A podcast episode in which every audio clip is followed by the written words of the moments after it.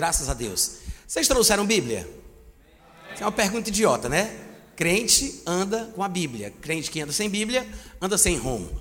Você está pronto para mergulhar um pouco na palavra comigo hoje à noite? Vocês sabem sobre o que a gente vai estudar? Eu quero ministrar hoje à noite sobre um assunto que não é frequentemente falado nas igrejas, pelo menos não em dias de domingo, né? Nos domingos à noite. Não é o tipo de ministração onde os cultos populares, onde nos cultos populares esse assunto seja abordado. Eu quero falar sobre predestinação. Predestinação parece ser um assunto complexo, parece ser uma coisa muito profunda, que só pode ser tratada no terceiro ano de um seminário teológico para que eu me torne maior diabologista de Fortaleza. Mas não é. Na verdade, existem algumas ideias que se tornaram confusas, que têm atrapalhado muita gente. E eu sempre digo que a doutrina da predestinação para o inferno é uma coisa diabólica. Vocês entenderam bem o que eu disse? Eu disse que a doutrina da predestinação para o inferno eu considero uma coisa diabólica. Isso não significa que não exista predestinação na Bíblia ou que não haja um lado correto, saudável, bíblico do que chamamos de predestinação. A palavra predestinação aparece em nossas Bíblias, em português, existe uma palavra correspondente no grego, e nós podemos dizer que a predestinação tem o seu lado bíblico, existe o lado bíblico da predestinação, é uma doutrina cristã. Mas o que eu digo a respeito da predestinação pode ser bíblico ou não. O problema é que as pessoas têm acrescentado sentido aos textos da Bíblia, quando na verdade deveriam entender as coisas a partir dos textos e não acrescentar sentido neles. O sentido tem que sair da Bíblia e não entrar na Bíblia. Quantos entendem isso? E a teologia da predestinação para o inferno, essa sim, eu digo que é diabólica. O calvinismo, que é uma crença determinista, que diz que Deus é aquele que tem controle de todos os detalhes da vida humana, de tudo o que acontece, no seu sentido mais pejorativo que você possa imaginar, porque Deus seria, nessa concepção, o autor do mal, aquele que fez Adão cair, aquele que criou Satanás e aquele que faz com que pessoas nasçam para que possam ir para o inferno, para que ele seja glorificado por ter o poder de fazer isso. Esse é o sentimento mais nojento que existe nessa doutrina e muitas vezes o povão não entende porque ninguém fala para a gente. Os próprios calvinistas têm vergonha de assumir a sua crença do jeito que ela é. E eles tentam usar palavras mais amenas, eles tentam usar eufemismos para os termos, as colocações, as doutrinas, os pontos, as crenças. E assim muita gente boa acaba se engabelando por esse tipo de abordagem. Hoje em dia é muito comum que jovens nas universidades, jovens que estão se descobrindo no mundo, começando a se desenvolver intelectualmente, que estão escolhendo uma carreira e que estão descobrindo um mundo novo, muitos deles estão sendo atraídos como o canto da sereia, hipnotizados por pregações de, de calvinistas que aparecem no YouTube, na internet, através de livros. E muita gente tem considerado o calvinismo como sendo uma doutrina cristã. Mas o calvinismo não é cristão, ainda que ele se mascare atrás de termos tirados da Bíblia e personagens cristãos tenham defendido as ideias deterministas de Calvino, de Agostinho e de outros personagens ao longo da história do cristianismo. O fato é, irmãos, que crer numa suposta dupla predestinação, ou seja, antes de todos os homens nascerem na eternidade passada, Deus decidiu previamente quem ele iria criar para ir para o céu. Deus decidiu quem ele iria criar para ir para o inferno. Essa é a dupla predestinação. São dois destinos duplamente estabelecidos de forma prévia. A dupla predestinação diz que Deus manda uns para o céu e manda outros para o inferno. A Bíblia não ensina isso, ainda que alguns deles tentem usar versículos da Bíblia para defender essa ideia. Tem alguns versículos que realmente trazem algumas dificuldades textuais, mas grande parte das dificuldades textuais dos versículos que eles usam são, na verdade, problemas de interpretação. Existem algumas questões, questões mais técnicas, como variantes textuais, questões de tradução, questão de pontuação, as notações léxicas, onde é que foi colocado o versículo, onde é que foi colocado, desculpa, onde é que foi colocada a vírgula, onde foi colocado o ponto, porque isso muda o sentido da frase. Eu sei que existem algumas questões que acabam complicando, mas a maioria dos erros que os calvinistas cometem nos textos que eles usam para defender a doutrina deles são erros interpretativos. Eles interpretam o texto de uma forma possível, mas existem outras possibilidades de interpretação para o mesmo texto que eles estão abordando. Não sei por qual razão eles têm predileção pela ideia de que Deus tem que controlar tudo para que ele seja Deus. E assim, onde eles veem brecha nos textos da Bíblia para defender essa ideia, eles fazem isso. Quantos estão me acompanhando até aqui? Então, hoje em dia, o que nós vemos através de pregações como essas, nos púlpitos das igrejas, no YouTube, através de livros que são escritos, eu quero dizer que os proponentes, pregadores e pastores que defendem a ideia determinista, totalitária do calvinismo, não são pessoas idiotas, ignorantes. São pessoas inteligentes. Infelizmente, são pessoas inteligentes. E é por causa disso que eles acabam atraindo as multidões, porque se expressam bem em público, têm uma boa presença de palco, muitos são carismáticos, falam bem, alguns até são oradores natos, parece que nasceram para falar diante do povo. E é claro que através de uma é, abordagem dessa, as pessoas acabam se convencendo, porque é mais fácil acreditar em quem fala bem, em quem parece ter convicção naquilo que diz, do que simplesmente ouvir alguém que não sabe nem falar português direito, mas que usa os textos da Bíblia de forma coerente. Parece que a pessoa que fala bem, que se expressa bem, que tem mais retórica, que é um bom filósofo, merece mais confiança. Hoje em dia, nós vemos muita filosofia sendo destilada do púlpito. E as pregações estão sumindo. A exposição da palavra de Deus está desaparecendo. Hoje em dia, nesse mundo fashion, onde todo mundo tem vergonha de ser crente, o pessoal prefere ser gospel, né? E as coisas estão sendo modificadas, hoje em dia as pessoas não estão mais valorizando a exposição da Bíblia, dos textos da Bíblia. Então a filosofia substituiu, em alguns lugares, graças a Deus não em todos, mas a filosofia substituiu a exposição da palavra de Deus. Quantos estão me ouvindo? Eu não estou querendo dizer com isso que nós temos que valorizar a formação acadêmica, ou que temos que valorizar o seminário teológico, ou que precisamos ter um nível superior, fazer pós-graduação, ter pós-graduação, doutorado. Eu não estou falando disso. E não estou criticando também, porque eu acredito que temos que desenvolver essa coisa linda e maravilhosa que Deus colocou dentro de nós, que se chama mente. Eu acho que é legal desenvolver, aprender, estudar, é bom. Mas o evangelho, ele não se baseia em intelectualidade. Não se baseia em capacidade humana de filosofar sobre a vida. O evangelho nunca nasceu e nunca se espalhou na boca de homens intelectuais. A maioria, a maioria dos pregadores cristãos que levaram esse evangelho aos quatro cantos do mundo, até os confins da terra, eram homens iletrados, incultos, pessoas do povão, que talvez até nem soubessem falar o idioma deles direito.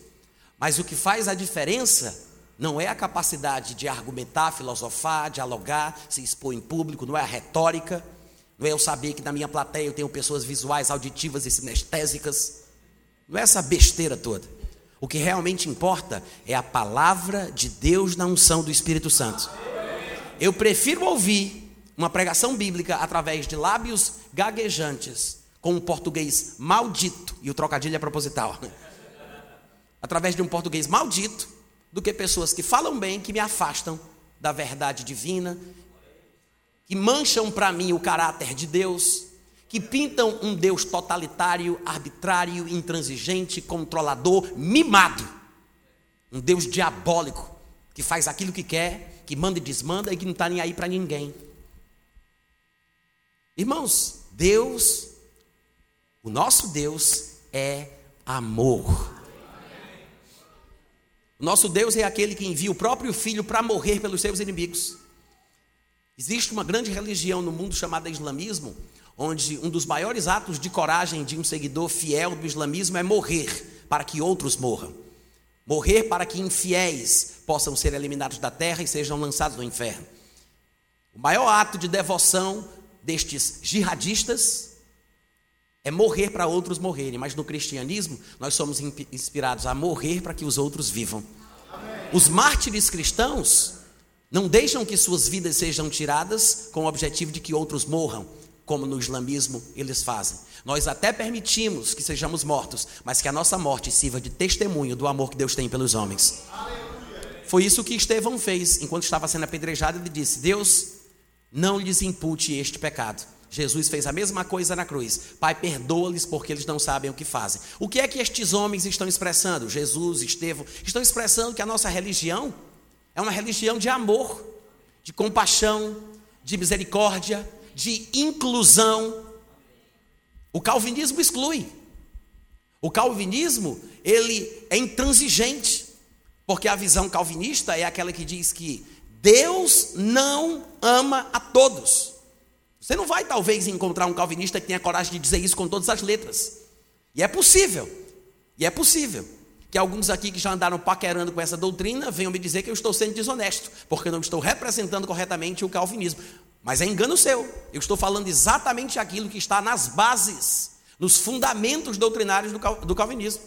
O calvinismo diz, e depois você pode estudar isso se quiser na instituta, nas institutas de Calvino. O calvinismo diz que Deus não ama a todos. O calvinismo diz que Jesus não morreu por todos. Vocês sabiam disso? Não sabiam? Pois fique sabendo. Se alguém aqui estiver sendo arrastado ou influenciado por essas ideias, que isso sirva de vacina, ou de remédio, melhor ainda, né? Vacina é para quem ainda nunca soube de nada, nunca nem chegou perto. Mas é isso que o calvinismo prega: Deus não ama todos, Jesus não morreu por todos. Tanto é que no acróstico ou no acrônimo, tulipa em inglês, que são as letras que representam os pontos principais da doutrina calvinista, tulip, né? Numa delas tem lá a total depravação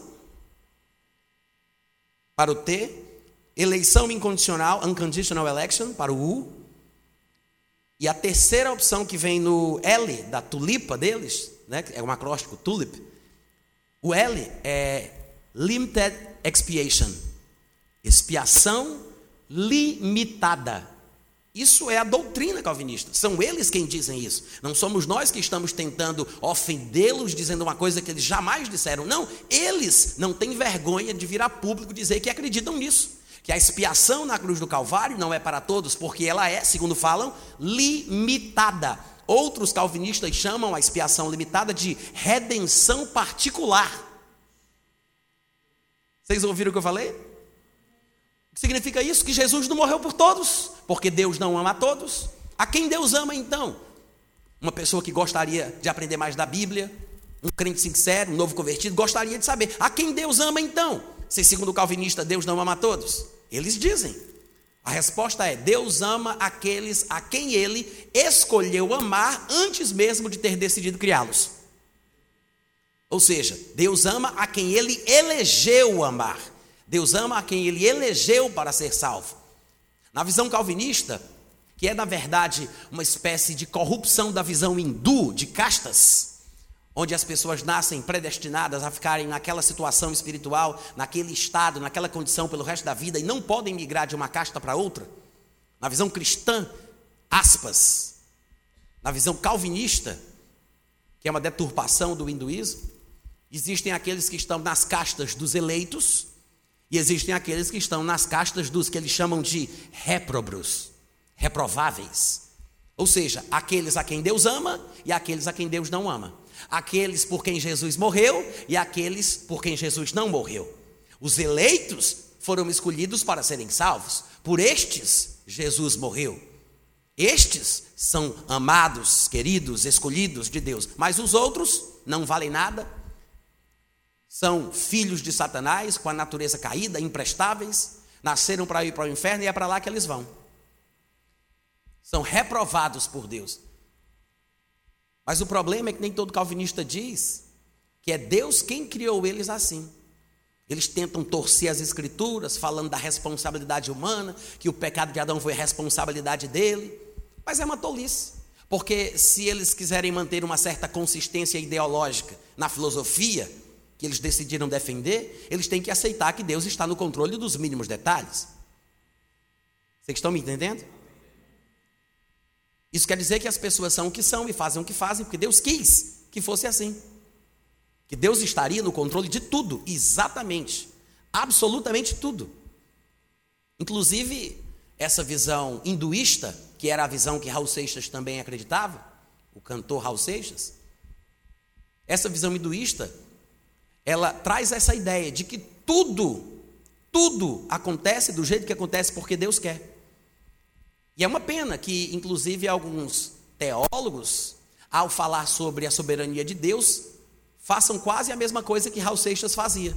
Eles tentam colocar na cabeça do crente que tudo o que acontece, inclusive a morte daquele seu filho com cinco anos de idade, aquele suicídio do teu primo que morreu enforcado, aquela desgraça que aconteceu na sua família, tudo isso aconteceu não porque Deus permitiu, mas é porque Deus quis. Um dos maiores proponentes do calvinismo nos Estados Unidos, chamado John Piper, fez uma pregação, e está no YouTube para quem quiser procurar. Há muito tempo atrás, quando as duas torres gêmeas do World Trade Center foi, foram demolidas, implodidas, né? E ele fez uma declaração impressionante, porque todos acreditavam que os aviões de árabes, de terroristas islâmicos, tinham destruído as torres. E considerando isso como um fato, ele veio a público em uma das suas pregações e disse: Olha, vocês estão pensando que Deus permitiu que isso acontecesse? Vocês estão achando que Deus deixou que essas torres fossem atacadas, é, a, a, atingidas pelos terroristas e pelos aviões? Deus não permitiu. Deus planejou, arquitetou, quis que fosse, garantiu que aconteceria. John Piper, um pregador, aspas, cristão, falando uma besteira dessa. Sabe qual é o meu contra-argumento para esse tipo de abordagem? É esse. Esse é o meu contra-argumento. Porque não merece nem atenção. É ridículo, é podre, é nojento, é diabólico. Vocês estão me ouvindo? Diabólico. Deus é bom. Deus é bom e misericordioso. Ele não está controlando as pessoas para serem como elas são. Raul Seixas, destilando a filosofia hinduísta nas suas canções, ele escreveu uma música chamada Judas, que está no álbum Mata Virgem. E eu conhecia bem as músicas de Raul Seixas, e nessa música ele está tentando passar mais uma vez a mesma ideia que ele repetia em outras músicas que ele compunha. E na música vem um demônio que diz: Ei, quem é você? Vamos, responda. Igual aquela, aquele, aquela voz daquele filme, né? Ei, meu, meu precioso. A ideia de Raul é demonstrar que quem está falando é um demônio, né? Porque fica no imaginário popular que quem fala assim só pode ser uma entidade das trevas. Daí o demônio pergunta: Quem é você? Vamos, responda. Aí Judas, que vai ser quem vai cantar a música, claro que é uma encenação de Raul Seixas como cantor, né? Mas o personagem que canta a canção é Judas. Aí Judas, com a voz aveludada, dando a entender que era um homem de bem, Aí ele fala: Eu sou Judas. Aí ele diz: parte de um plano secreto, amigo fiel de Jesus. Eu fui escolhido por ele para pregá-lo na cruz. Cristo morreu como um homem, o mártir da salvação, deixando para mim, seu amigo, o sinal da traição. Mas! Tem gente que se assusta nessa hora. Aí ele fez, mas é que lá em cima, lá na beira da piscina, olhando os simples mortais, nas alturas fazem escrituras e nunca nos perguntam se é pouco ou demais. Aí Judas continua falando na segunda estrofe e ele diz: Se eu não tivesse traído, morreria cercado de luz. Mas o mundo hoje então não teria a marca sagrada da cruz. Olha que lindo. E para provar que me amava, pediu outro gesto de amor. Por que outro? Porque a traição era um gesto de amor. Mas ele pediu outro gesto de amor. Pediu que o traísse com um beijo, que minha boca então marcou. Mas é que lá em cima, na beira da piscina, olhando os simples mortais nas alturas, fazem escrituras e nunca nos perguntam se é pouco ou demais. Irmãos, eu nunca parei para pensar sobre isso, mas será que Raul Seixas era calvinista desviado? É a mesma coisa que qualquer bom calvinista que mantenha consistente a sua ideologia deveria dizer. Vocês estão me ouvindo aqui? É a mesma ideia, a mesma coisa. E claro que Raul Seixas foi inspirado no evangelho apócrifo do Novo Testamento, chamado Evangelho de Judas, né? onde está escrito isso, supostamente escrito pelo filho de Judas, o que é uma grande tolice, porque a Bíblia já previa que quando Judas se matasse, a sua casa ficaria deserta, ou seja, ele não teria descendentes. É, na verdade, uma obra fictícia, inventada, criada por autores que se passavam por outros. Isso era muito comum naquela época. Lembre-se que não existia imprensa, não existia é, é, ISBN, não existia direito autoral, não existia, não existia catalogação de livro, não tinha nada disso. Hoje o pessoal plageia, falsifica. Imagina naquela época, né? Então as pessoas escreviam livros como se fossem autores que as pessoas respeitariam. Enoque, Judas, não sei quem. É por isso que você encontra por aí o evangelho de Barnabé, o evangelho de Judas, o evangelho de Pedro e assim por diante. São falsificações. Claro que não é qualquer pessoa que se aventura a fazer isso, porque quem tem a ideia de fazer uma falsificação dessa natureza, dessa grandeza, é porque é uma pessoa que se acha muito capaz de imitar aquilo que é verdadeiro. Então são pessoas talentosas, artistas, letradas, que falam e escrevem bem e acabam convencendo os bestas. Então, com base no Evangelho Apócrifo do Novo Testamento, o Evangelho de Judas, Alceixas fez essa canção, mas expressa exatamente aquilo que o calvinismo diz. Sentimentos como esse, se fossem verdadeiros, né, de que Judas foi escolhido por Jesus para traí-lo porque era uma necessidade, porque se Jesus não tivesse morrido nós não seríamos salvos. Então veja a importância de Judas aos planos de Deus. Isso quer dizer que na verdade a gente acha que Judas foi um grande traidor, imprestável que foi para o inferno, mas sem Judas ninguém ia para o céu. O que quer dizer que a gente tem que levantar as mãos para Deus e dar glória pela vida e pela traição de Judas. Mas seguindo o mesmo raciocínio, a gente não pode se esquecer de louvar a Deus porque Adão pecou. E não podemos esquecer que também tem a ajuda do nosso amigo Satanás. Porque se não fosse pela ajuda de todos eles cooperando uns com os outros, nós não teríamos a vida como ela é, não seria as coisas como elas são. Vocês estão me entendendo? Então, irmãos, Judas não foi escolhido para atrair Jesus, como a música de Raul Seixas diz, ou como alguém até poderia ter coragem de dizer dentro do calvinismo. Judas foi escolhido juntamente com os outros onze para estarem com ele, para os enviar. Jesus os escolheu para estarem com ele, para os enviar a pregar e para exercer a autoridade de expelir demônios. Essa foi a razão pela qual Jesus escolheu Judas. Está escrito lá em Marcos capítulo 13, não, Marcos capítulo 3, a partir do versículo 13.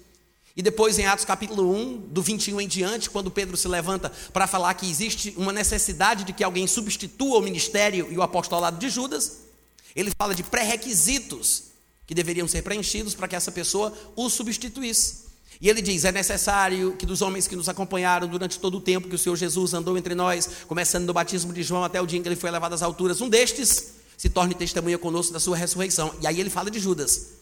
Porque essa pessoa substituirá Judas, que se desviou indo para o lugar que lhe era devido. Aí as pessoas acham que essa expressão significa que ele estava predestinado para isso. Não, o que, o que Pedro está dizendo ali, em outras palavras, trocando miúdos, é que ele teve o que ele mereceu. Ele foi para o lugar que lhe era próprio, para o lugar que lhe era devido. Mas ele deixa bem claro: Judas se desviou do ministério e do chamado. É isso que Pedro diz. Judas não foi escolhido para trair Jesus como parte de um plano secreto, maior, mais profundo, espiritual.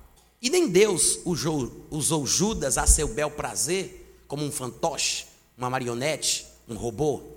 O homem não foi feito fantoche, o homem não foi feito marionete. Pelo contrário, a Bíblia diz que nós fomos feitos à imagem e semelhança de Deus.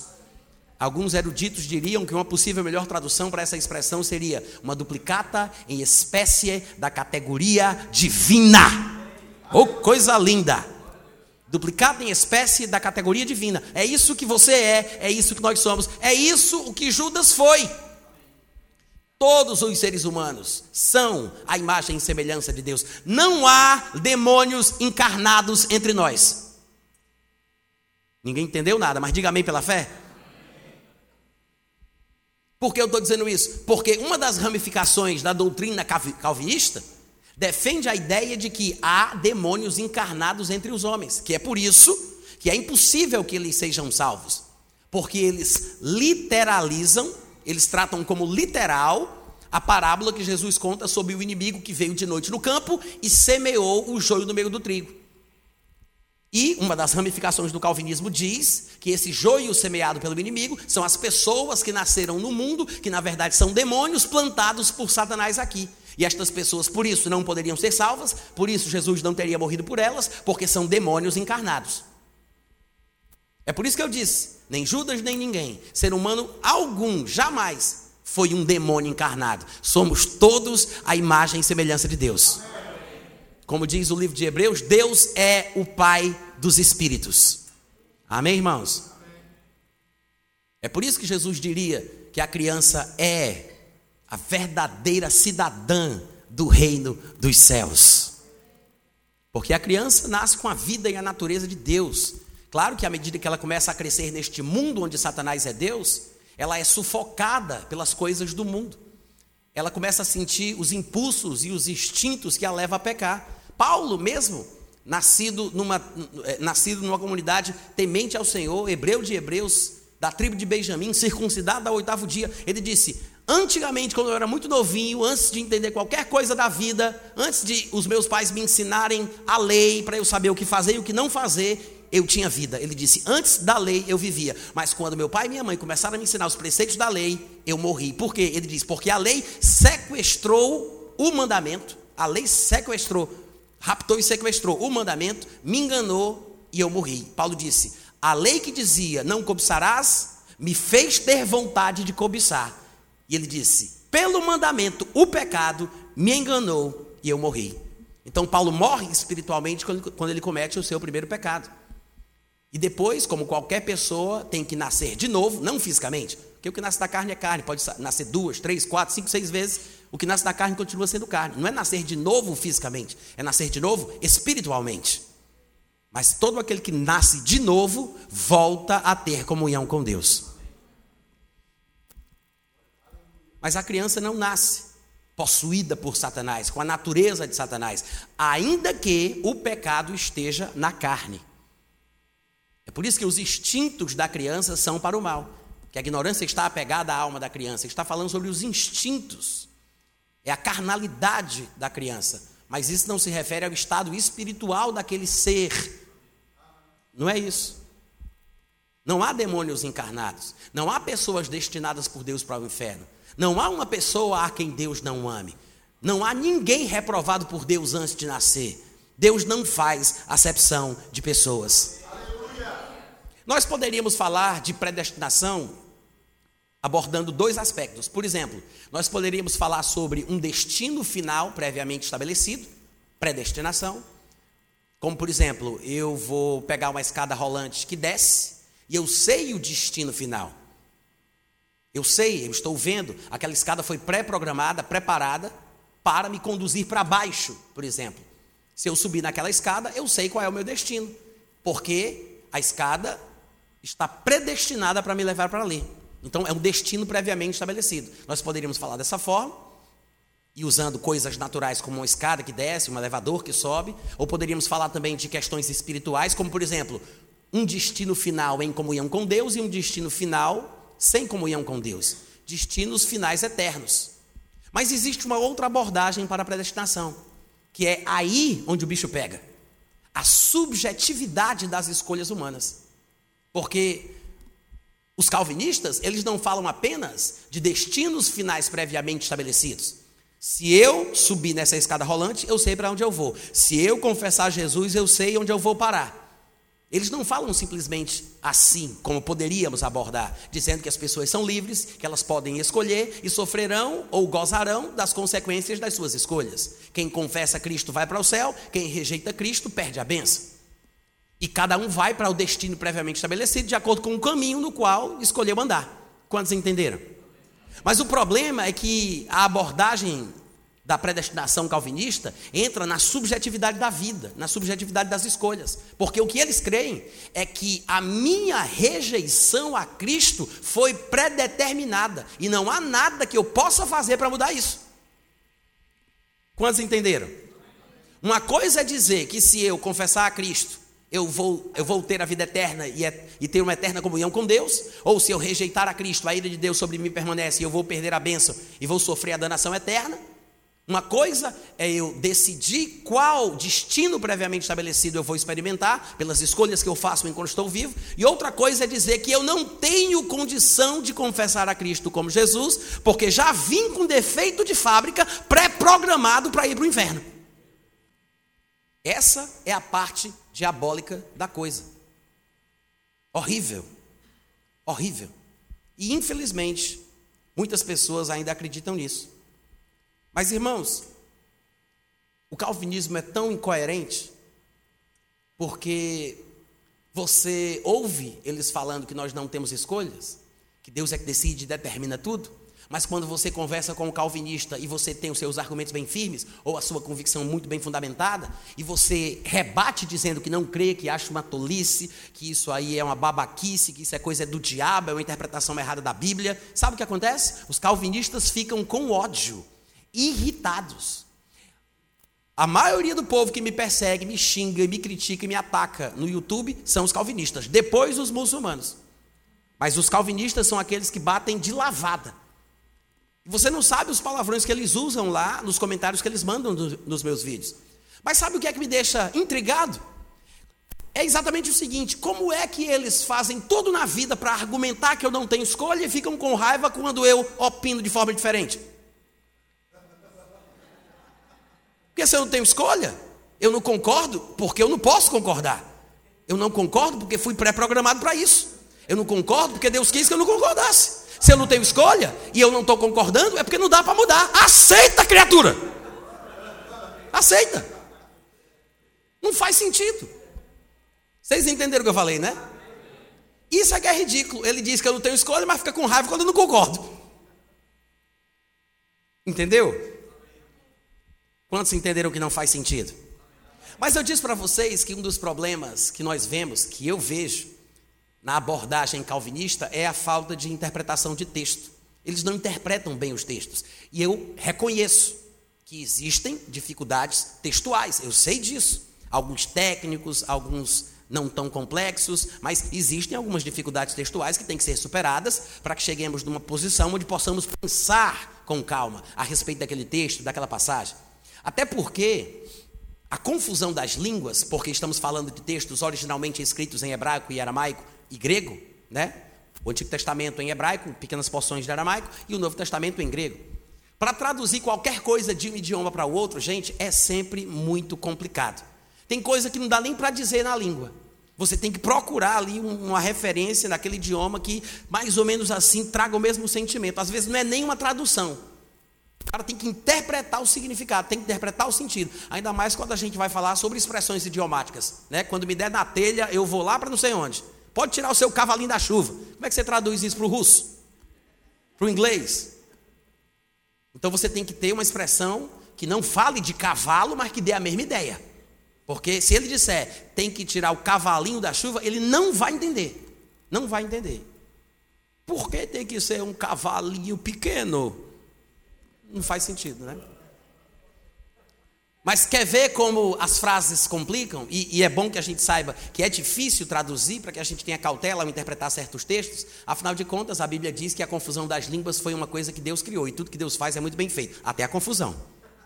Né? Eu vou dizer uma frase e eu quero que vocês pensem aí, cada um na cabeça de vocês, o que eu quis dizer com isso. Tá? É uma frase simples, mas é só um exercício. Se eu dissesse assim, os pais com seus filhos estão aqui. Simples. Os pais com seus filhos estão aqui. Cada um de vocês tem aí uma ideia do que é que eu quero dizer com isso. E você tem certeza que sabe o que foi que eu quis dizer.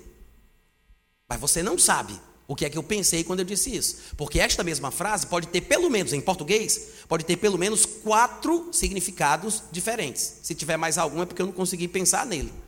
Mas pode ter pelo menos quatro significados diferentes. Quando eu digo os pais com seus filhos estão aqui, pode significar um casal, os pais com os seus dois ou mais filhos presentes no lugar. Os pais com seus filhos estão aqui. Mas pode significar também, sabe o quê? Dois casais. Os pais com seus respectivos filhos estão aqui. Dois casais, um marido e uma esposa com seus dois filhos ou um filho, outro marido com a sua esposa com mais seu filho ou outros filhos. Os pais com seus filhos estão aqui. É a mesma frase, mas não é a mesma coisa. Não é verdade? Mas também pode significar dois pais, dois homens com os seus filhos num ambiente. Os pais, não é um casal, mas um pai, outro pai com os seus filhos estão aqui. É a mesma frase, mas significa outra coisa totalmente diferente. Ou pode significar uma dupla homossexual. Agora já não é mais um casal, não é um homem e uma mulher, é uma dupla. Uma dupla homossexual com seus filhos, porque os dois são pais, né? Espero que alguém não se ofenda por eu dizer que nenhum deles é mãe. Os pais dos seus filhos, os pais com seus filhos, estão aqui. Ou seja, há várias interpretações possíveis para uma frase só. É possível a pessoa se confundir ao ler um texto como, por exemplo, Atos capítulo 4, do versículo 26 ao 28. Olha a bronca. Diz assim: Levantaram-se os reis da terra e as autoridades ajuntaram-se a uma contra o Senhor e contra o seu ungido. Porque verdadeiramente se ajuntaram nesta cidade contra o teu santo servo Jesus, a qual ungiste, Herodes, Pôncio Pilatos, com gentios e gente de Israel, para fazerem tudo que a tua mão e o teu propósito predeterminaram. A pessoa lê um texto desse, aí dá um bananamento na cabeça dela, né? aí pronto, ela acha que isso significa que Deus predeterminou o comportamento dos homens citados aqui para fazerem o que eles fizeram, para serem como eles eram, para agirem de forma maldosa como agiram. A palavra que é traduzida aqui por predeterminaram é a palavra proorizo do grego, que aparece traduzida como predeterminar, predestinar. Pelo menos nas passagens mais populares que tratam de predestinação, ainda que mal interpretadas do meu ponto de vista, é exatamente essa palavrinha aqui que está lá. Lá em Romanos 8, 29 e 30, quando Paulo diz: Os que de antemão conheceu também os predestinou, é a mesma palavra que apareceu aqui na leitura que eu fiz. E no versículo 30 ele diz: Aos que predestinou, é a mesma palavra. Lá em Efésios 1, 5 ele fala: Nos predestinou para ele, para a adoção de filhos, é a mesma palavrinha que está aqui. E aparece também em Efésios capítulo 1, versículo 11: Nele, nele digo, no qual fomos também feitos herança, predestinados, segundo o propósito daquele que fez todas as coisas e etc. 1 Coríntios 2, 27 também usa a mesma palavra, ainda que não seja um texto muito usado para se falar sobre essa predestinação diabólica, sobre a qual estamos discutindo. Lá está escrito: Falamos a sabedoria de Deus em mistério, outrora oculta, a qual Deus pré-ordenou. É, na verdade, predestinou, é a mesma palavra desde a eternidade para a nossa glória. Mas será que a interpretação que se faz de Atos capítulo 4 e dos outros textos também, eu deixei Efésios e Romanos para depois porque eu acho que eles são mais fáceis de perceber o erro dos calvinistas. É simplesmente uma falta de conhecimento da Bíblia, principalmente da teologia de Paulo, que é aquele que usa os termos. Romanos, Efésios, é Paulo que está falando aqui. Preferi citar primeiro Atos capítulo 4, porque esse texto pode ser um texto que as pessoas não entendem. Mas eu vou ler primeiro duas versões diferentes em português que dão uma ideia um pouco diferente da coisa. A versão fácil de ler diz assim: Eles se reuniram para fazer todas as coisas que o Senhor, pelo seu poder e vontade, já há muito tempo tinha decidido que deveriam acontecer. Olha como deixa uma margem aí para um pensamento diferente. Não parece nos induzir ao erro. Porque alguma pessoa desavisada poderia pensar, na primeira versão que eu li, que Deus fez com que as pessoas agissem daquela forma. Essa aqui já dá uma margem para que a gente possa pensar que Deus, na sua presciência e conhecimento absolutos, que só Ele como Deus tem, porque Ele vive numa realidade atemporal e conhece os corações, Ele tangeu as coisas e as decisões do povo para o que Ele queria prevalecesse. Já dá uma impressão diferente. A versão NVI diz assim: Fizeram o que o teu poder e a tua vontade haviam decidido de antemão que acontecesse. Na verdade, irmãos, o resultado que foi a crucificação de Jesus Cristo foi decidido por Deus. Mas a maldade, a insensatez no coração dos homens, a rejeição a Cristo, não foi Deus quem determinou. Porque se tivesse sido Deus que determinasse que eles rejeitassem a Cristo, essas pessoas que estão pecando porque Deus quis deveriam entrar no céu porque estão fazendo a vontade de Deus. Alô? Vamos lá, gente. Estou pregando muito bem hoje à noite. Cadê os amigos? Aleluia. Quem está no mundo e está pecando porque Deus quis que pecassem, essas pessoas merecem entrar no céu porque estão fazendo aquilo que Deus quis. É ou não é? Claro. Mas não é esse o significado. Para para pensar. Quem sabe jogar xadrez aqui? Xadrez é um jogo interessante. É um exercício, desenvolve o raciocínio lógico, nos dá paciência, fortalece os músculos da nossa ideia, da nossa mente, dos nossos pensamentos. É maravilhoso jogar xadrez. Só que xadrez é uma coisa, é um tipo de jogo que para a pessoa aprender e continuar jogando, ela tem que aceitar que ela vai passar por um processo de desenvolvimento, porque não é fácil, porque o xadrez é um jogo de antecipação. Um bom enxadrista é aquele que consegue prever, antever 10, 15, 30 jogadas na frente. Porque, na verdade, o jogo de xadrez é basicamente isso. Eu vejo as possibilidades das minhas peças, das peças do inimigo, da combinação das duas peças no tabuleiro, 30, 40 jogadas na frente. Se eu mexer essa peça, ele vai mexer aquela, ele vai mexer ali, então eu mexo essa, ele mexe aquela, eu mexo. É mais ou menos isso. É um jogo de antecipação, de presciência, conhecimento antecipado, porque são as únicas possibilidades, são os únicos movimentos possíveis. E num jogo de xadrez, veja, estamos falando de seres humanos. É claro que eu vou usar isso como ilustração para falar sobre como Deus age, mas eu quero que você entenda que estamos falando aqui de seres humanos que são limitados, que não sabem o que a pessoa está pensando. Mas como nós estamos interagindo por meio de jogo, de um jogo que tem as suas regras, ele não vai poder agir de forma diferente. Ele vai ter que ficar limitado ao estabelecimento das regras do xadrez. Então ele não pode agir de outra forma, senão das únicas formas possíveis. Então eu posso prever um deslize dessa pessoa, porque talvez eu já tenha percebido pelo seu estilo de jogar que ele é um pouco desatento e ele não consegue ter uma visão mais ampla, mas eu vejo melhor o jogo. Eu enxergo mais, a minha visão é mais abrangente. Então, eu faço de propósito uma coisa que ele não esperava.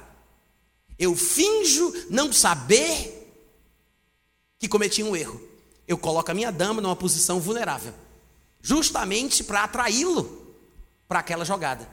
Eu entrego a minha dama para que ele ache que eu errei com o que eu fiz. Ele toma a minha dama, porque é a peça mais valiosa do jogo, mas eu dou a minha, a, a minha dama para poder fazer um checkmate.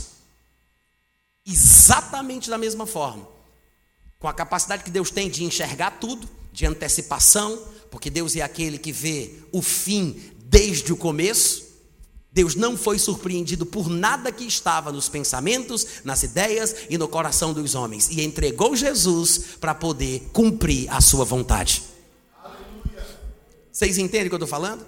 Agora, isso não quer dizer, isso não quer dizer que Deus tenha sido injusto, manipulador e tenha feito as pessoas serem como elas são. Porque Deus, na verdade, está numa realidade atemporal, ele não tem o que nós temos, as limitações da sucessão dos momentos, ele não é surpreendido por nada. Não há nada que aconteça que ele diga, vixe, por essa eu não esperava. Nada. Para Deus não tem o que nós chamamos de passado, presente e futuro. Ele vê tudo de uma vez só.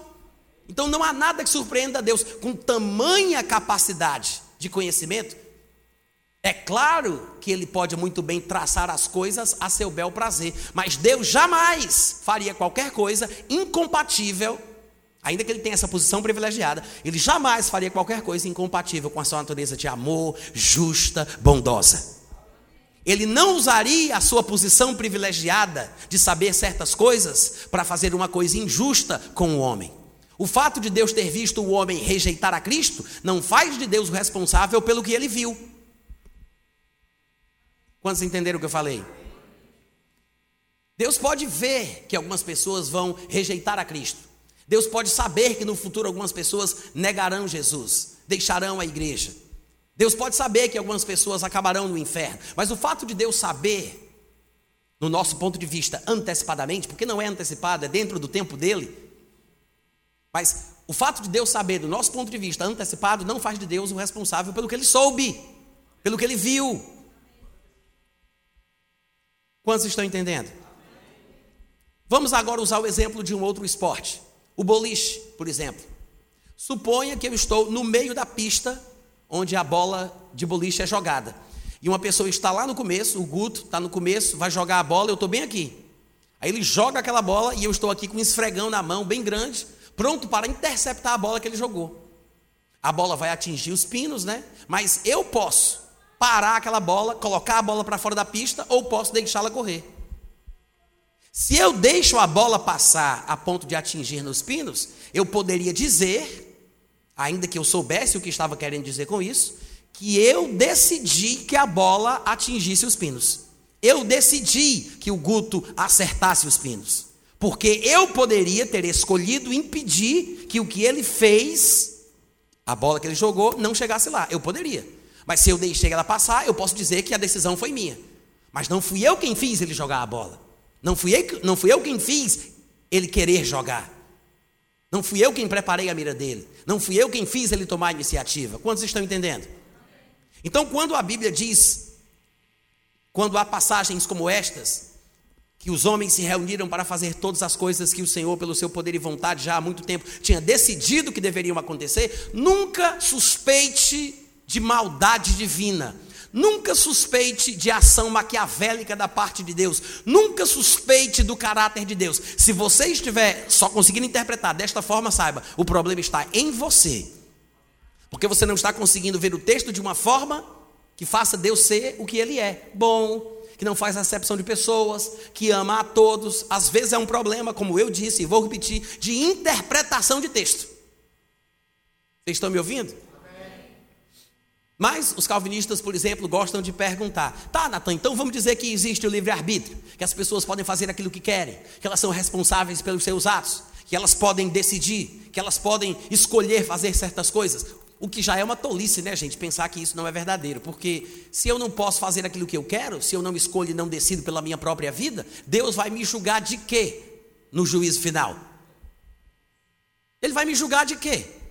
Quando chegar no dia do juízo, ele diz: Ah, você é aquele, né? Passa, passa. Ele não tem que me julgar de nada. Porque se eu fiz o que ele quis que eu, fiz, que eu fizesse, então ele já sabe para onde é que eu vou. Não tem julgamento.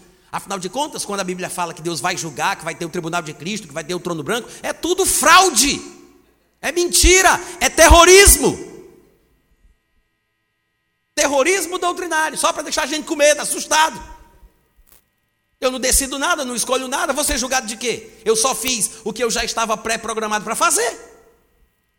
Mas, os calvinistas dizem: tudo bem, se existe o livre-arbítrio, então me diga aí. E ele acha que é muito bonito falar assim.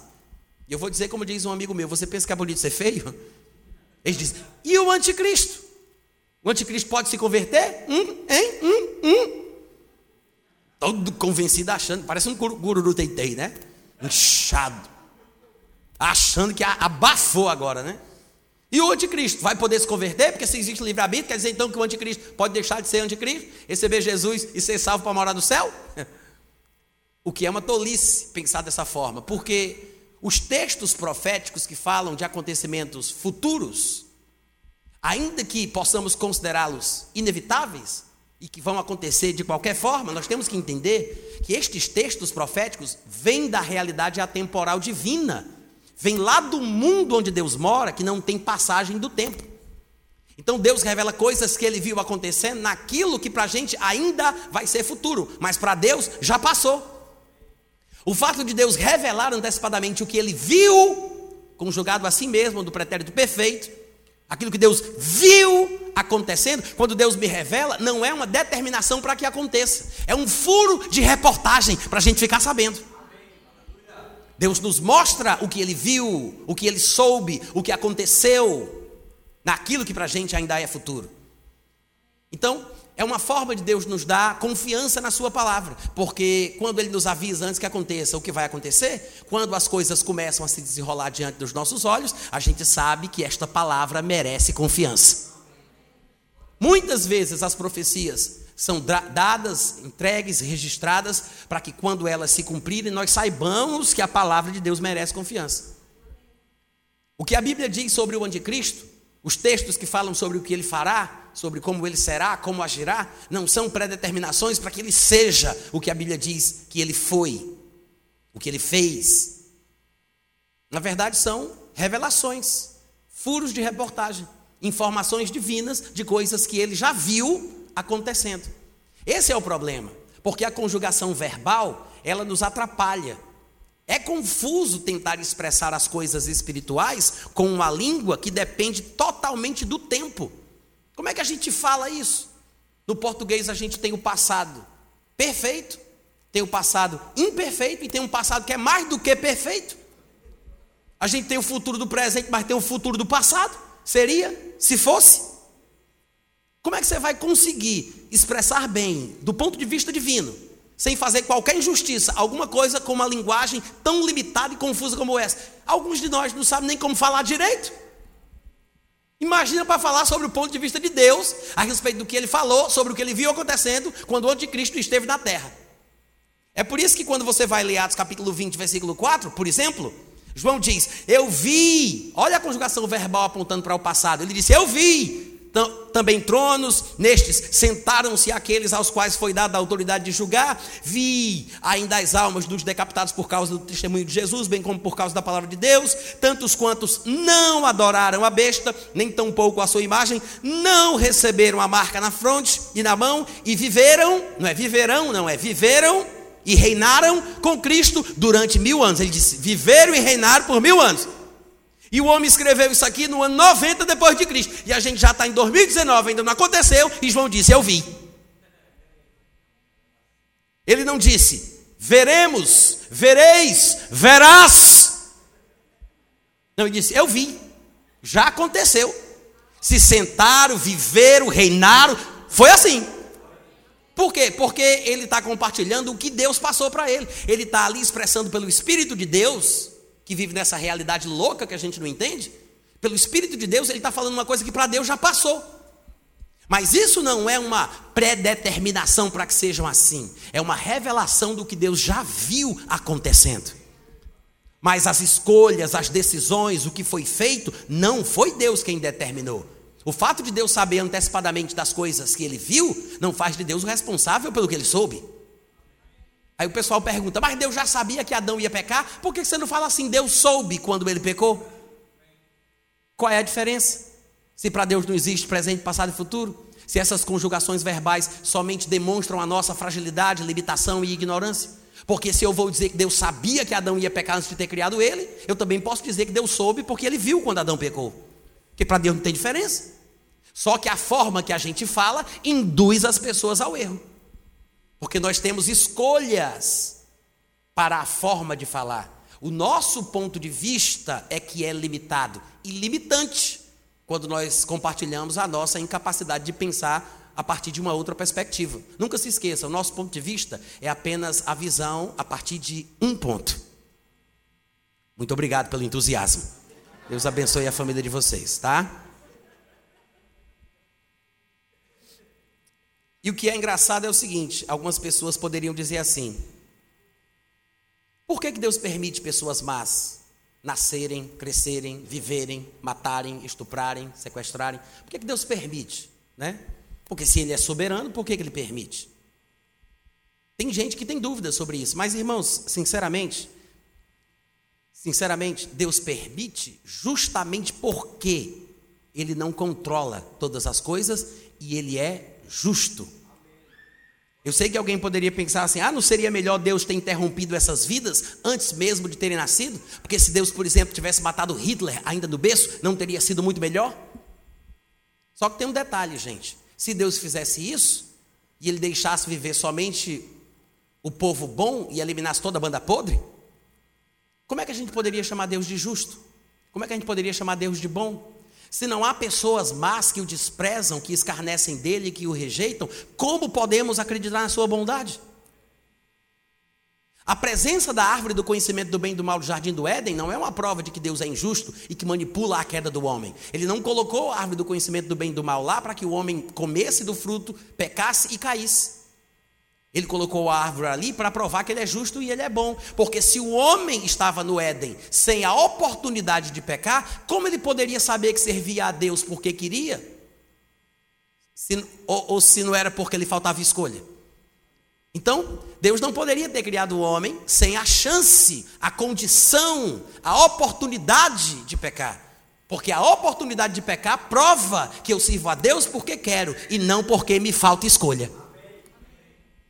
Imagina um professor numa sala de aula que vai fazer uma avaliação do seu trabalho e ele entrega os formulários aos alunos E aí os alunos respondem com sinceridade, ele pede que o povo fale à vontade, porque aquilo ali é anônimo, não precisa colocar o nome. E aí o pessoal aproveita e fala: Ah, eu não gostei disso, não gostei daquilo, esse professor é assim, esse professor é assado. Ah, detestei esse comportamento, detestei aquilo. Aí ele vai para casa antes de entregar na diretoria o levantamento que ele fez. Aí ele dá uma olhadinha em todos os formulários, aí ele rasga, toca fogo em todos aqueles que falaram mal dele. Aí ele leva só os relatórios que falaram bem. Está aqui o relatório da classe. Isso não seria um relatório verdadeiro? Ele não, ele não estaria sendo justo? Eliminar a oposição demonstra falta de caráter. E Deus não é assim. As pessoas têm liberdade para pensar o que quiser, para sentir o que quiser, falar mal de Deus, rejeitar Deus. Tanto é que acontece. Não é porque Deus quer, é porque Deus deixa. Claro que Deus quer que elas tenham a oportunidade de decidir mas não significa que ele faz com que elas decidam não servi-lo. Quantos entendem a diferença? Mas de vez em quando você vai ver um calvinista argumentando da seguinte forma: não, Natan, não é bem assim. Os homens, eles nascem pecadores, imprestáveis, filhos do diabo, com a natureza diabólica já no seu coração, estão corrompidos, eles têm a natureza do pecado, é uma herança maldita que veio desde Adão. Todos os homens estão condenados ao inferno. Quando Deus decide salvar um ou outro dessa massa perdida, Ele não está sendo mal porque não salvou todos. Ele não fez com que eles se tornassem assim. Ele está salvando os que ele quis. Então ele está sendo bom e misericordioso para com alguns. Mas não podemos dizer que ele é mal porque ele não salvou todo mundo. Ele salva os que ele quer. É assim que eles argumentam. E aí eles passam para uma explicação que eu acho uma das mais ridículas que eu já vi. Mas um dos maiores pensadores calvinistas do Brasil tem a coragem de passar vergonha em público usando essa ilustração. E ele diz: Imagine, por exemplo, um filho esquizofrênico. Se você for pai e você tiver um filho esquizofrênico, esse filho pode querer se matar, pode querer cortar os seus pulsos, passar uma faca no pescoço, se pendurar numa corda. Para o bem do filho, você não interromperia a sua liberdade de escolha? Hein? Não é bonito o argumento? Não, vamos lá, gente, é bonito. É interessante. Eles, para poupar o filho, para preservar o filho, pelo bem do filho, eu interrompo o seu livre-arbítrio, o amarro em cadeias, em cordas, em camisa de força, para que ele não se corte, para que ele não tome veneno, para que ele não se enfoque. É para o bem dele que eu tiro a sua capacidade de escolha. Eu já vi isso num debate na televisão, calvinistas usando essa ilustração para defender a ideia calvinista idiota dele. Só que o que ele esqueceu de contar para o povo é que o Deus que ele diz que tira a liberdade de escolha do povo para o seu próprio bem, de acordo com a sua vontade e por amor, é o Deus que faz o filho ser esquizofrênico. Ele não tentaria se matar se Deus não fizesse com que ele quisesse se matar. Ele não seria esquizofrênico se Deus não tivesse pré-determinado que ele fosse esquizofrênico. Então, Deus vai lá impedir a pessoa de se matar, quando na verdade a pessoa quer se matar porque Deus quis que ele quisesse. Não tem sentido. Vocês me ouviram? Não tem sentido. É ridículo, mas eles falam assim, parcialmente, engabelos besta, aí fica todo mundo, oh, oh. E é por isso que tem muita gente largando o cristianismo para virar calvinista. Muita gente, não é pouca não, viu, gente? É muita gente. E o pior é que as pessoas acham que Deus deveria mesmo abençoar na marra, por cima de pau e pedra, enfiar as suas bênçãos pela minha goela abaixo. Muita gente pensa isso. Ah, se Deus me ama, por que, que Ele não me abençoa mesmo quando eu não quero? Se Ele sabe que eu vou me desviar no final da minha vida, por que, que Ele não me impede que isso aconteça? Sabe que isso não é amor? Tem gente que pensa isso, né? Se ele me ama, por que, que ele não me abençoa na marra? Por que, que ele não enfia suas bênçãos pela minha goela abaixo? Por que, que ele não impede que eu me desvie? Isso não é amor. Isso não é amor. Para para pensar. O que a gente vê direto na televisão, nesses programas de crime, que mostram o índice da maldade humana. O homem mata a mulher porque a mulher deixou ele por outro. Mas por que, você matou? Porque eu amo demais. O que é que ele fez? Ele matou porque não consegue viver sem ela. Ele não a ama, ele se ama. ele se sente mal quando ela o deixa. Em vez de ele mortificar os seus desejos para que ela viva, ele mata ela para que ele possa viver. É por causa do que ele sente, do seu orgulho, do seu egoísmo, da sua carnalidade. Gente, isso não é amor. Deus não iria se intrometer na nossa individualidade, impedindo as nossas escolhas e decisões, só porque o que Ele quer para a gente é bom. Deus tem interesse de nos abençoar, mas não é porque Ele tem interesse que Ele vai invadir a nossa particularidade. Ele nos respeita, mesmo quando não concorda. Mesmo quando não concorda. Ah, mas Ele não me ama, por que, que Ele não faz alguma coisa? É justamente porque Ele nos ama tem uma natureza mais elevada e sublime do que essa natureza podre, que é a nossa natureza humana, que até mata em nome do amor. É justamente porque ele não é como nós e nos ama de verdade que ele não se conduz inconvenientemente em busca dos seus próprios interesses. Porque o amor não se conduz inconvenientemente.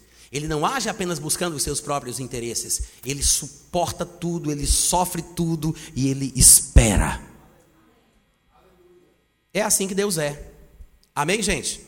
Agora, 1 Timóteo capítulo 2, versículo 4, eu quero começar a encerrar, diz o seguinte: Deus deseja que todos os homens sejam salvos e cheguem ao pleno conhecimento da verdade. Um dos versículos mais claros, ainda que bem simples, que mostram claramente que Deus quer, Deus deseja. Não é que os judeus sejam salvos, não é que os predestinados sejam salvos. Ele está falando, Deus quer que todos todos os homens sejam salvos. Amém, irmãos? Agora, não é porque Deus está querendo que isso vai acontecer. Essa é a vontade de Deus. Mas não mandarão dois juntos se não estiverem de acordo. O homem precisa voluntariamente responder ao desejo do Pai. Deus não impõe, não, ele não é totalitário, ele não, não somos robôs, não somos marionetes. E é uma pena que eu não possa falar mais sobre isso, poderíamos passar muito mais tempo aqui tratando só sobre esse ponto, abrindo as passagens que eu gostaria de abrir, mas eu tenho certeza que não dá para fazer, até porque não dá para pregar a Bíblia toda numa noite só. Mas eu quero encerrar lendo uma carta de uma amiga minha, que todas as vezes eu faço questão de ler. Porque essa minha amiga, inclusive, é aqui de Fortaleza, ela frequentava uma igreja de visão pró-calvinista. E eu me mudei daqui em 1996 para morar no, no, em Campina Grande com um casal de americanos do Alabama. Depois, inclusive, é onde eu moro até hoje. Nunca mais voltei para cá. Essa moça fazia parte de um grupo de oração que eu tinha na minha casa. Ela era de outra denominação e ela frequentava e ouvia as coisas que eu ensinava, participava das orações e eu fui embora. Então o grupo se desfez. Ela voltou para a sua igreja, começou a ouvir as coisas que estavam lá. Começou não, né? Continuou ouvindo, mas não tinha mais o contato fácil comigo. Eu sei que alguns não vão acreditar, mas naquela época não existia celular.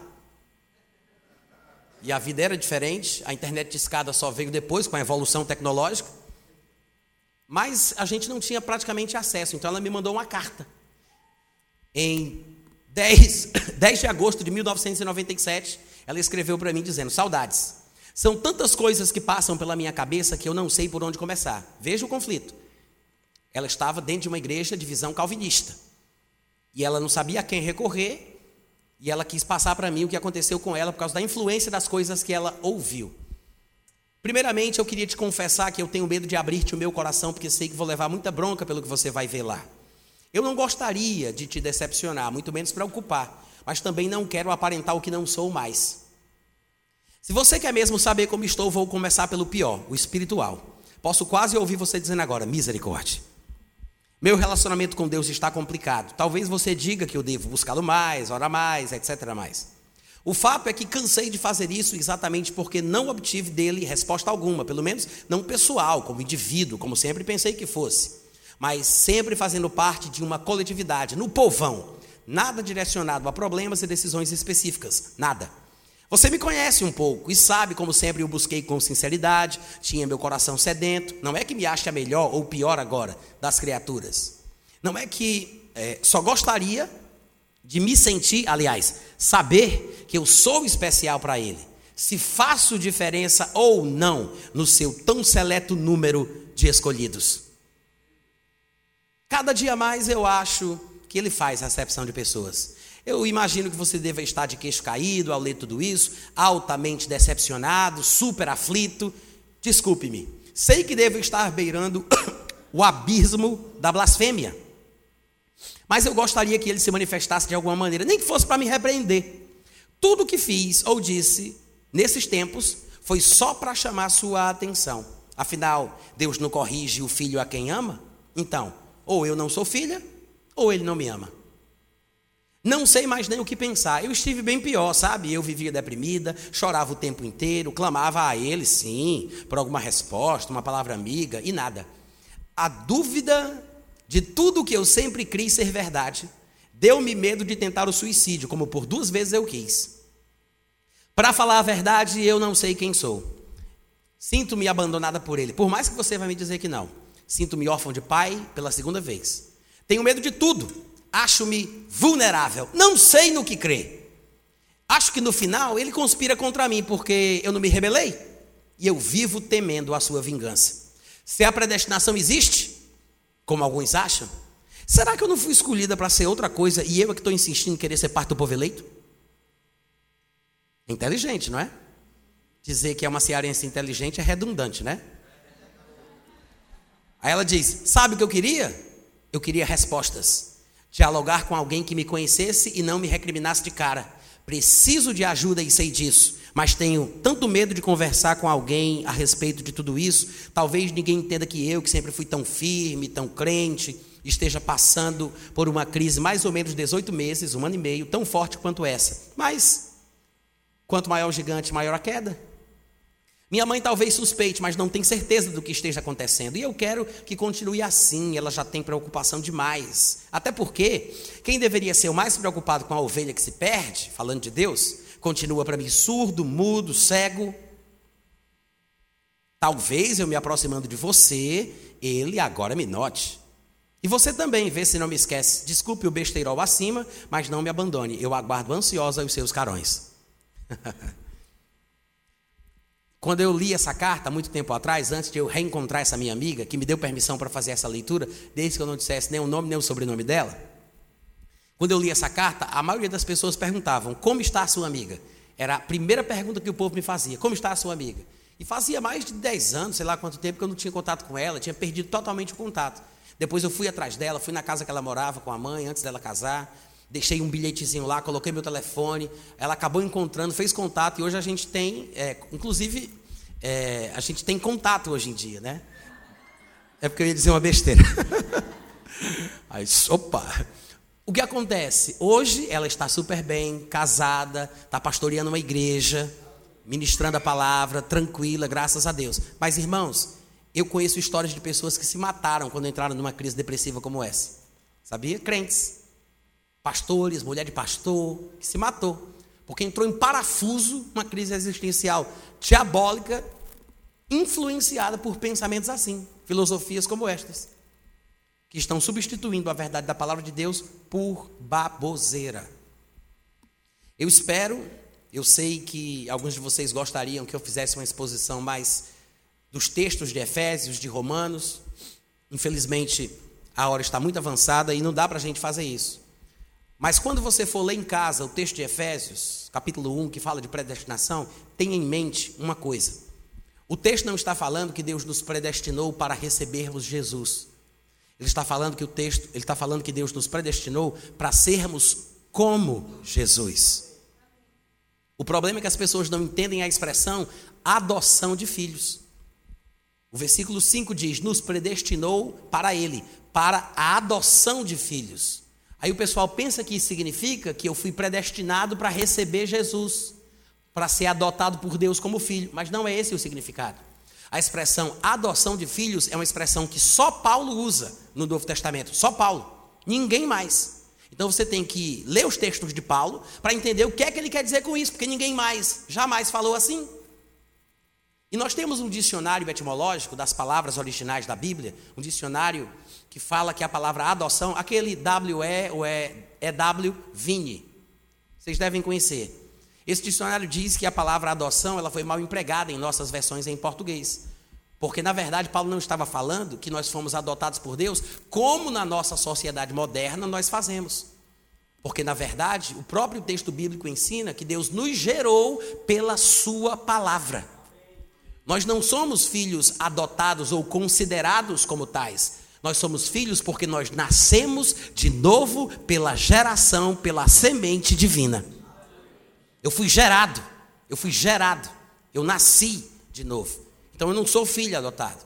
Mas as pessoas acham que Paulo estava falando que Deus nos predestinou para sermos adotados como filhos, ou seja, para receber Jesus. Mas a expressão adoção de filhos usada por Paulo é, na verdade, um, um, um, um enigma que ele usou, uma expressão que ele usou para dar a entender sobre o que vai acontecer conosco após a ressurreição. Porque a adoção de filhos, no ponto de vista de Paulo, era a redenção do nosso corpo. É ele quem diz isso lá em Romanos 8, 23. Ele diz: Não somente a natureza geme e suporta angústias até agora, mas nós também, que temos as primícias do Espírito, também gememos em nós mesmos, esperando a adoção de filhos, a saber, a redenção do nosso corpo. Então veja: a adoção de filhos não é o que às vezes a gente pensa. Não é ser adotado como filho, não é receber Jesus, não é ser salvo, não é nascer de novo. Adoção de filhos, na teologia paulina, é ter o corpo ressuscitado, ter o corpo transformado, que vai acontecer no arrebatamento ou na ressurreição. Então, quando Paulo diz, ele nos predestinou para a adoção de filhos, ele não está dizendo que nos predestinou para aceitar Jesus. Ele está dizendo que depois que aceitamos Jesus, estamos predestinados para ter o nosso corpo transformado, para sermos iguais ao que Jesus já é. É esse o sentido que aparece também lá em Romanos capítulo 8, versículo 28 e 29. Ele diz: Sabemos que todas as coisas cooperam para o bem daqueles que amam a Deus, dos que foram chamados segundo o seu propósito. Qual é o propósito? Ele diz: Porque os que de antemão conheceu, também os predestinou para serem conformes à imagem de seu filho. Ou seja, o que Jesus Cristo é hoje assentado à direita de Deus é o nosso destino. Eu fui predestinado para ser conforme a imagem do que Jesus é, não do que ele foi quando estava aqui na terra, mas do que ele já é. Há uma diferença entre o estado de Jesus neste mundo e o estado atual de Jesus Cristo. Nós não fomos predestinados para sermos crentes. Nós fomos predestinados, depois de crentes, para sermos como Jesus é hoje. É isso que João também fala em 1 João 3,1. Ele diz: Amados, vede que grande amor nos tem concedido o Pai, a ponto de sermos chamados de filhos de Deus. E de fato nós somos filhos. É por essa razão que o mundo não nos conhece, porquanto não conheceu a Ele mesmo quando Ele esteve aqui na terra. Amados, agora somos filhos, mas ainda não se manifestou o que nós vamos ser. Nós sabemos que quando ele se manifestar, nós seremos no futuro semelhantes a ele, porque haveremos de vê-lo como ele é. Em outras palavras, nós somos o que ele foi, mas nós seremos o que ele é. É para isso que nós fomos predestinados, para sermos conformes à imagem do seu filho. Ou seja, não o que ele foi, mas o que ele é, porque ele, ele nos predestinou para a adoção de filhos, a saber, a redenção do nosso corpo. Amém, gente? Eu espero que esta palavra tenha abençoado a sua vida. Obrigado pelo carinho e pela paciência. Até a próxima vez. Tem livros meus ali atrás, tá, gente? Beijo no coração. Até a próxima. Obrigado, Natália.